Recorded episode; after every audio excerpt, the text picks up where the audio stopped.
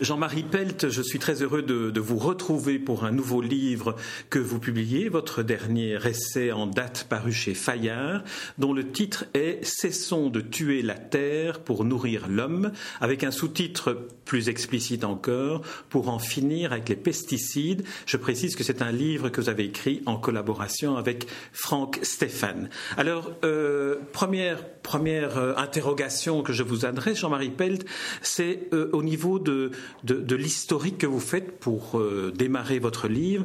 Vous évoquez, mais on y reviendra, le passage de l'alchimie à la chimie. Mais dans la chimie, on se retrouve devant une espèce de, confrontation des bienfaits de la chimie et puis euh, du fait que les effets sont incontrôlables parfois. C'est-à-dire que on a, disons, au cours du XIXe siècle, euh, fait des progrès considérables en, chimie. La, chimie a commencé, a commencé, disons, dans, dans les premières années du XIXe siècle. Bon, ça a explosé complètement à partir du XXe siècle. Et euh, grâce au progrès de la chimie de synthèse, on a fabriqué des, des dizaines de milliers de molécules. On ne sait pas juste combien on en a fabriqué, mais beaucoup plus que 100 000. Bon.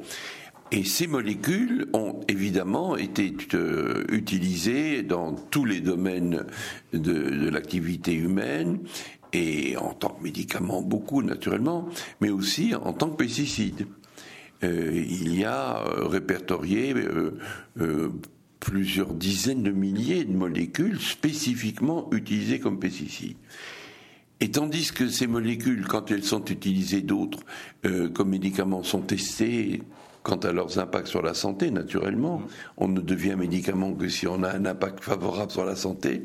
On n'a pas testé, on n'a pas testé les molécules qu'on a utilisées comme pesticides euh, jusqu'en gros 1981. Et donc on ne s'est pas posé de questions sur leurs effets éventuellement néfastes et sur l'environnement et sur la santé. Et puis ces effets néfastes ont commencé petit à petit à se manifester, et, je dois dire que c'est devenu maintenant un problème très très important parce que euh, on a découvert toutes sortes d'effets pathologiques qu'on n'avait absolument pas suspectés. Alors, ce sont des effets qu'on a observés chez l'homme, dans la nature aussi, et dans certaines espèces, notamment, vous citiez des espèces où des changements majeurs sont intervenus, notamment la stérilité de certaines espèces. Voilà. Alors, ça, en, fait, ça a commencé par euh, une prise de conscience que ces produits tuaient euh, des, insectes que les oiseaux n'avaient plus de quoi se nourrir.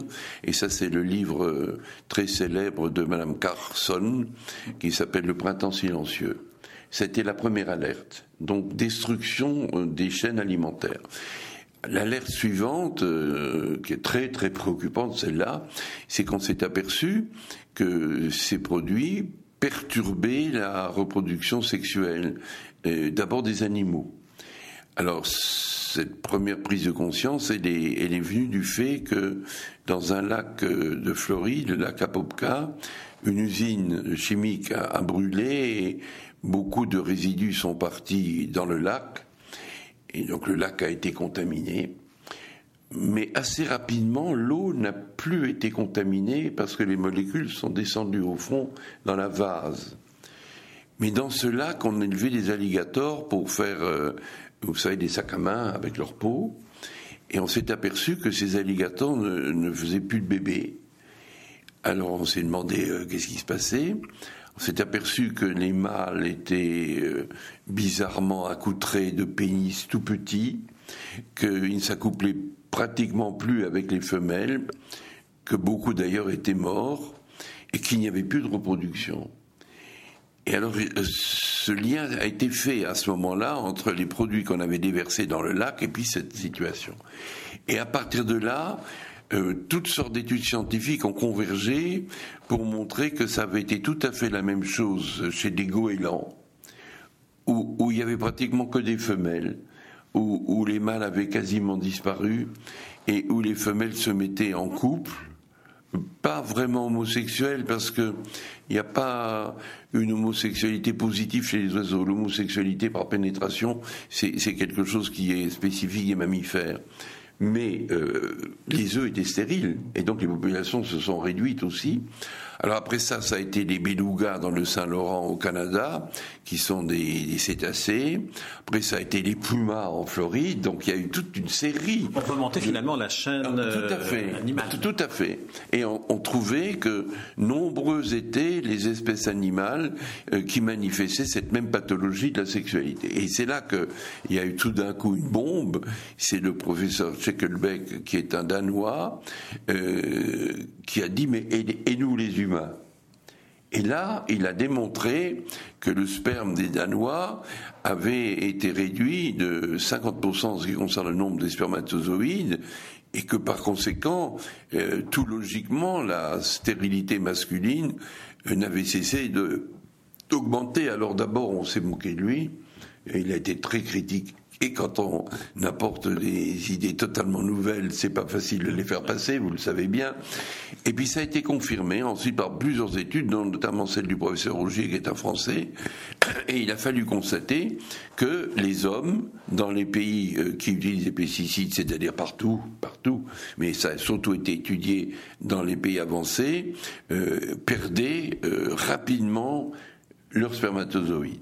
Et que par-dessus le marché, les spermatozoïdes qui restent étaient peu, peu vigoureux et peu entreprenants, ce qui est fâcheux pour un spermatozoïde parce qu'il faut qu'il soit un peu vigoureux pour aller rencontrer un ovocyte. Et ce qui est fâcheux pour l'espèce. Et c'est fâcheux pour l'espèce. Alors on a, on a des chiffres qui sont quand même très inquiétants. C'est que bah, aujourd'hui, euh, la stérilité masculine augmente régulièrement de, de, de 1 à 1,5% chaque année, euh, par, partout et euh, sans qu'on ait d'autres moyens de réagir que de que de quitter les pesticides, euh, en, tout cas ceux qui sont responsables de, de ces pathologies. Alors là, on arrive, je, me permets de vous interrompre, alors là, on arrive finalement dans euh, le, corps de votre livre, après, après le constat sur les, les effets majeurs néfastes des pesticides. Vous faites la démonstration éclatante, et je, je dois le souligner, on, lit votre livre, on ne le quitte pas d'une page à l'autre tellement vous racontez bien, mais ce que vous racontez est essentiel. Vous racontez que les pesticides, finalement, sont quelque chose de parfaitement inutile et qui n'a pas été utilisé pendant des périodes très longues, puisqu'il existe dans la nature des pesticides en quelque sorte naturels. Alors ça, c'est toute l'idée du livre. À partir du moment où on a fait ces constats, parce qu'il y a aussi d'autres constats, il y a aussi une augmentation chez les paysans d'un certain cancer, il y, a, aussi une chute de l'immunité, il y a aussi des pathologies du style Parkinson plus fréquentes chez les paysans. On en est arrivé au constat qu'il fallait faire autrement. Avec, y compris maintenant aussi la reconnaissance par notamment des mutuelles du fait que ce sont des maladies liées au travail et la condamnation de certaines firmes pharmaceutiques comme Monsanto. Tout à fait, absolument. Donc la question se pose, c'est est-ce qu'on va pouvoir s'en passer? Il y a deux réponses. Première réponse, c'est oui, puisqu'on fait de l'agriculture biologique et qu'on s'en passe. Donc c'est possible. Euh, souvent on dit ah ben oui, on ne peut pas faire autrement. Alors euh, non, il ne faut pas euh, accepter cette On peut faire autrement. Et alors j'ai développé dans la deuxième partie du livre toutes les stratégies qui sont mises en œuvre pour précisément faire autrement. Et là, on est tout à fait surpris de voir que beaucoup de pistes sont actuellement euh, explorées et, prometteuses, qu'on dit d'habitude. Avant d'entrer dans cela, j'aimerais qu'on fasse un petit détour, comme vous l'avez fait dans votre livre, par le problème des abeilles, de la disparition des abeilles. Alors, vous avez cette phrase euh, euh, terrible prononcée par Einstein, disant que si les abeilles venait à disparaître, l'homme disparaîtra quatre ans plus tard. Alors, je ne sais pas s'il l'a dit, mais on dit qu'il l'a dit. Importe, la phrase est tellement forte qu'on peut lui attribuer. Ça veut dire que les abeilles sont des sentinelles de l'environnement. Ça veut dire que euh, la manière dont elles manifestent leur sensibilité à ces produits, euh, notamment par l'atteinte de leur système nerveux, euh, nous met en garde nous-mêmes. Et ça veut dire aussi que s'il n'y a plus d'abeilles et plus d'autres insectes pour polliniser, nous serons privés euh, des fruits et des légumes, pour la plupart d'entre eux, pollinisés par les insectes, puisque dans notre nourriture, il y a en gros euh, un peu plus d'un tiers de la nourriture mondiale euh, qui provient de la pollinisation par les insectes. Donc plus d'abeilles, tout ça, ça disparaît. Et, les maladies des abeilles, parce que leur système nerveux bizarrement ressemble au nôtre, seront nos maladies aussi. C'est je parlais du Parkinson tout à l'heure, qui est une maladie neurodégénérative. Alors oui, les abeilles ont beaucoup souffert des pesticides. On a parlé du régent, on a parlé du gaucho, on a parlé du cruiser. Euh, on a mis ces, produits sur le marché. Euh, ils enrobent les, graines. Quand la graine pousse, euh, le produit part dans la tige, par la sève, arrive dans les boutons floraux et, et est censé décourager les insectes qui sont tués par ces produits. Mais on s'est aperçu que ces produits, euh, tu, es, aussi pas n'importe quel insecte, tu es aussi des insectes qu'on appelle non cibles. Pas ceux qu'on veut tuer, ceux qu'on voudrait pas tuer, mais ils meurent aussi. C'est le cas des abeilles. Donc euh, les abeilles ont payé un lourd tribut aux pesticides. Alors la solution, c'est un retour à ce que vous appelez, et là je reviens à la première question, l'alchimie de la nature contre la chimie euh, organique. Oui, euh, j'ai développé, vous, avez vu, un, très long chapitre sur comment il faut s'y prendre quand on a un jardin euh, pour se passer en fait de pesticides. Et, là, il y a tous les petits trucs. Je dis ça parce que c'est important pour les, lecteurs de savoir qu'ils trouveront aussi la manière dont il faut s'y prendre.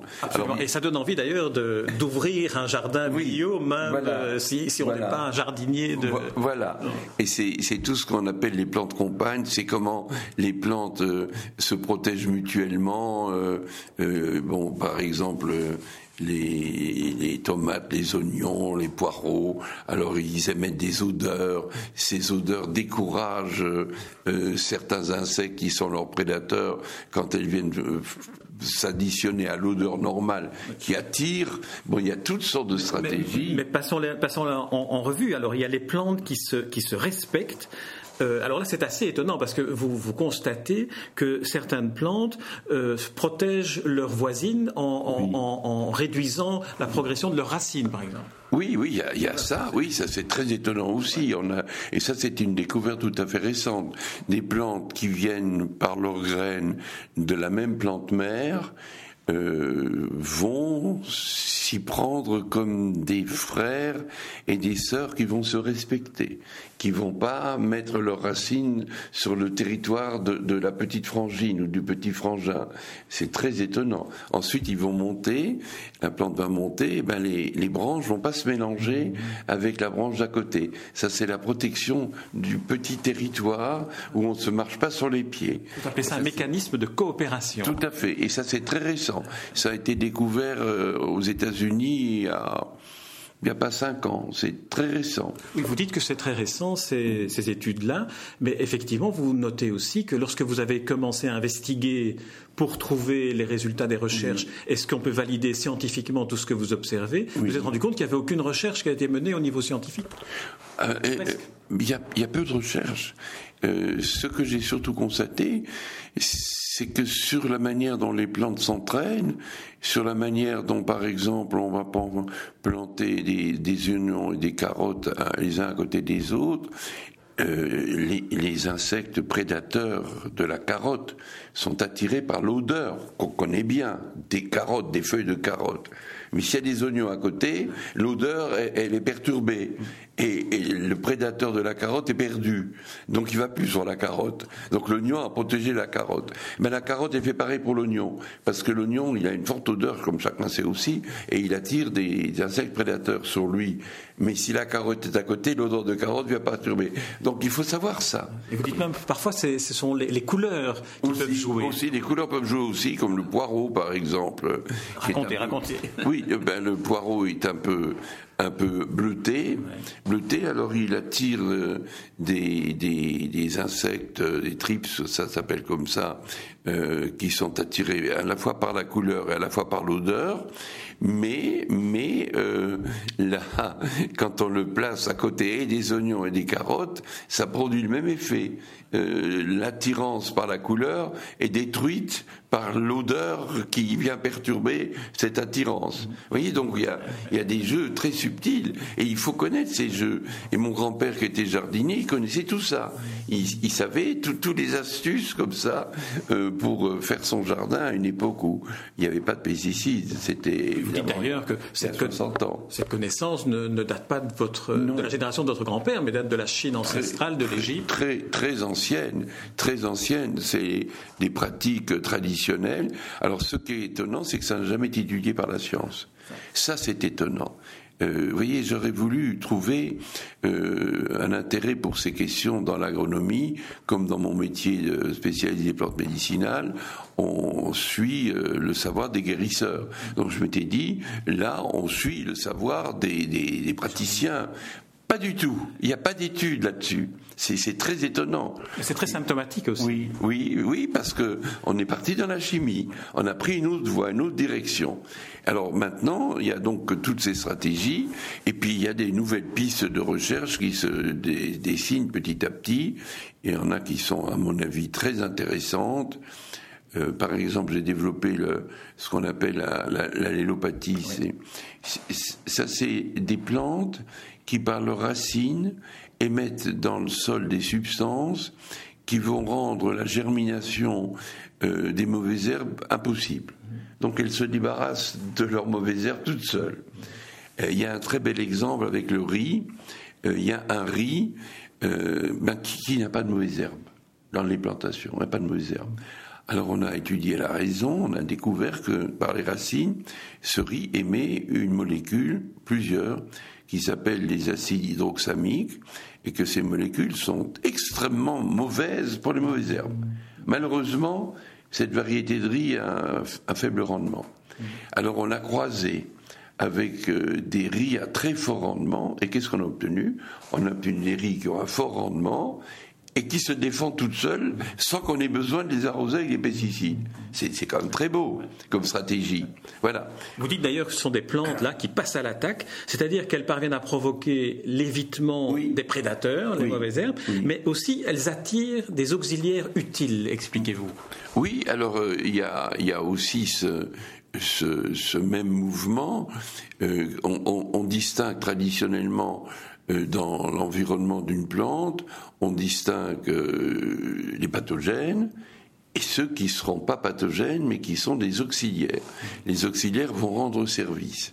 Euh, par exemple, dans un jardin, il est d'habitude sage et recommandé d'avoir des plantes à fleurs, des fleurs, comme la lavande par exemple, ou la menthe, qui attirent des insectes qui sont méchants pour, pour ceux qui attaquent les autres plantes.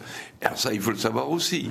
Et alors je reviens à mon grand-père, dans son jardin, il y avait des plants de fleurs, euh, il disait ça c'est pour les bons insectes. Vous voyez, cette connaissance était présente. Et non, c'est tout à fait, tout à fait passionnant. encore un dernier, un dernier chapitre que j'aimerais que vous évoquiez avant qu'on aborde une, une, dernière question en conclusion, c'est les plantes qui s'allient aux champignons. Parce que là, on s'aperçoit qu'elles créent finalement elles-mêmes euh, des substances azotées qui fertilisent. Euh, oui. Alors, les, les, les, champignons microscopiques du sol, c'est des petits filaments. Ils amènent à la plante euh, du phosphate, parce que les racines ne savent pas bien prendre le phosphate dans le sol et les plantes ont besoin de phosphate pour fabriquer l'ADN. S'il n'y a pas de phosphate, il n'y a pas d'ADN, donc il n'y a pas de plante. Et nous, pour nous, pareil. Si on n'a pas de phosphate dans notre nourriture, on est mort. Euh, parce qu'on n'a plus d'ADN et donc c'est fini. Alors, euh, ces, plantes qui, euh, ces petits champignons, vont nourrir la plante. Et s'il y en a dans le sol pas mal, la plante sera bien nourrie. Et elle va être en bonne santé. Et là, on a un chiffre d'une étude de mon ami euh, euh, un professeur Sellos de Montpellier. Il a répandu dans des plantations forestières, on a mis des tout petits arbres, des spores de champignons sur une surface. Et sur une autre surface, on n'a pas mis de spores de champignons. Et bien là où il avait mis des spores de champignons qu'il avait répandus, euh, les petits arbres poussé beaucoup plus vite. Et au bout de dix ans, la production était 60% plus élevée là où on avait mis des sports que là où il n'y en avait pas. Donc vous voyez que ça a profondément stimulé la, la croissance de cette jeune forêt en, en puissance. Eh bien ça maintenant c'est une stratégie qui à mon avis va beaucoup se développer. Et il y a euh, des groupes de champignons spécifiques euh, qu'on appelle les globéromycètes euh, qui ont en tout cas cette propriété d'être très actifs pour faire des symbioses avec les racines et et, qui vont euh, bien nourrir leurs plantes lorsqu'elles seront en symbiose champignon et la plante. Jean-Marie Pelt, on vous écouterait pendant, des heures, tellement vous êtes passionnant. Votre livre est aussi passionnant que la manière dont, vous, le racontez. Mais pour terminer cette interview, j'aimerais qu'on revienne à l'introduction à votre livre dans laquelle vous citez notamment Edgar Morin, votre ami Edgar Morin, dans lequel vous dites finalement le rôle de ce livre est peut-être euh, d'abonder dans, La Voix, qui était le titre de, ce livre d'Edgar Morin. Il faut métamorphoser notre rapport notamment à la nature. Alors, vous qui êtes aussi philosophe, qui êtes pharmacologue, qui, êtes, qui réfléchissez à, disons, à la spiritualité aussi de, l'homme, comment euh, voyez-vous cette métamorphose? Eh bien, écoutez, pour le sujet dont nous parlons, cette métamorphose se dessine d'une manière euh, très évidente. On va passer euh, d'une lutte, une lutte avec des produits en cide, pesticides, je tue, insecticides, je tue les insectes, herbicides, je tue l'herbe. On va passer à des produits en pro. Je, je je stimule. On va donc utiliser les stratégies de la nature à notre profit. Par exemple, on va stimuler la capacité des plantes de se défendre, on va les mettre en contact avec des produits peu préoccupants, donc des produits naturels qui ne sont pas toxiques, mais qui vont stimuler euh, les réactions de défense des plantes. On va par conséquent euh, pour la symbiose des champignons, c'est exactement la même chose. On va aller vers des stratégies qui ne sont plus des stratégies de lutte, mais qui seront des stratégies de coopération. Et je vois apparaître beaucoup de substances naturelles comme des algues par exemple, comme des, aussi des, des, tisanes qui sont répandues sur des plantes et qui ont cette propriété. Et vous voyez, c'est exactement comme en médecine. Euh, quand on dit euh, voilà, hum, tel a un cancer, euh, la chimiothérapie il la supporte très très mal, il faudrait stimuler sa capacité de faire face avec des immunostimulants. Donc euh, travailler le terrain, le mot terrain est d'ailleurs mix pour les plantes et pour nous. Et stimuler le terrain, euh, ça permet à la plante comme à l'homme de faire face à ses agresseurs. Et on va probablement euh, nouer ici un type de rapport à la nature qui sera beaucoup moins brutal et surtout beaucoup moins désastreux pour nous, puisque ces produits qu'on utilisera, je pense à des algues souvent, euh, sont des produits totalement atoxiques. Et il n'est pas du tout exclu de penser que d'ici une dizaine, une vingtaine d'années, euh, on quittera peu à peu ces pesticides chimiques très, très inquiétants pour aller vers des produits de cette nature. Vous avez évoqué à plusieurs reprises votre grand-père. Euh, est-ce qu'on pourrait aussi euh, envisager que dans ce cas aussi l'histoire, la connaissance de l'histoire, le travail de mémoire ou la recherche de la mémoire aide à construire l'avenir? Mais bien sûr que oui, mais je regrette qu'on ne le fasse pas. Je vais vous faire une confidence. C'était ça que je voulais faire dans mon livre au départ. Et j'ai rien trouvé. Mais j'ai dit, mais enfin, personne dans l'agronomie n'étudie toutes ces stratégies que je voyais mises en œuvre dans le jardin de mon grand-père où je courais quand j'étais à l'école maternelle à 4 heures et que je plantais les petits pois avec lui et qui me racontait tout ça. J'ai dit, c'est incroyable que la science ne soit pas intéressée à tout ça.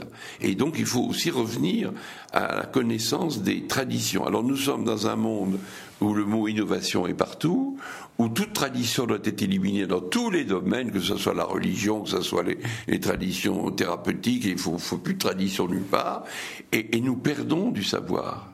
Au lieu de valoriser des savoirs, nous perdons des savoirs. Et c'est aussi une démarche pour nous qui est très importante, puisque au laboratoire, on travaille sur des plantes médicinales utilisées par des guérisseurs. Et, je pensais pouvoir travailler euh, dans ce livre sur les stratégies euh, de nos anciens jardiniers. Eh ben, on sait rien là-dessus. J'ai essayé de dépioter ça, vous avez vu comment j'ai fait, et j'ai apporté quand même quelques lumières sur ce sujet. Vous avez apporté quelques lumières. En plus, vous avez ouvert aussi, et c'est en général ce que vous faites avec vos livres, des fenêtres sur la curiosité à avoir vis-à-vis du monde qui nous entoure, et puis, et puis de, réfléchir aussi à la dimension humaniste de ce que nous faisons lorsque nous agissons sur la nature, comme c'est comme c'est le cas. Et en plus, vos livres, euh, celui-ci en particulier, j'en recommande vraiment chaleureusement la lecture parce qu'il est vraiment passionnant à lire. On le dévore, même si on n'a jamais euh, approché un jardin, on a envie d'y entrer, on a envie euh, de vous suivre dans, votre démarche. Je rappelle le titre de votre livre, Jean-Marie Pelt, Cessons de tuer la terre pour nourrir l'homme, sous-titre Pour en finir avec les pesticides. C'est paru chez Fayard. Vous l'avez écrit avec la collaboration de Franck Stéphane, Jean-Marie Pelt, et c'est à lire toutes affaires cessantes par tout le monde, y compris par ces scientifiques qui ont, ont utilisé la chimie et qui devraient revenir à l'alchimie. Merci Jean-Marie Pelt. C'est ce que vous dites, c'est très gentil. Merci beaucoup à vous.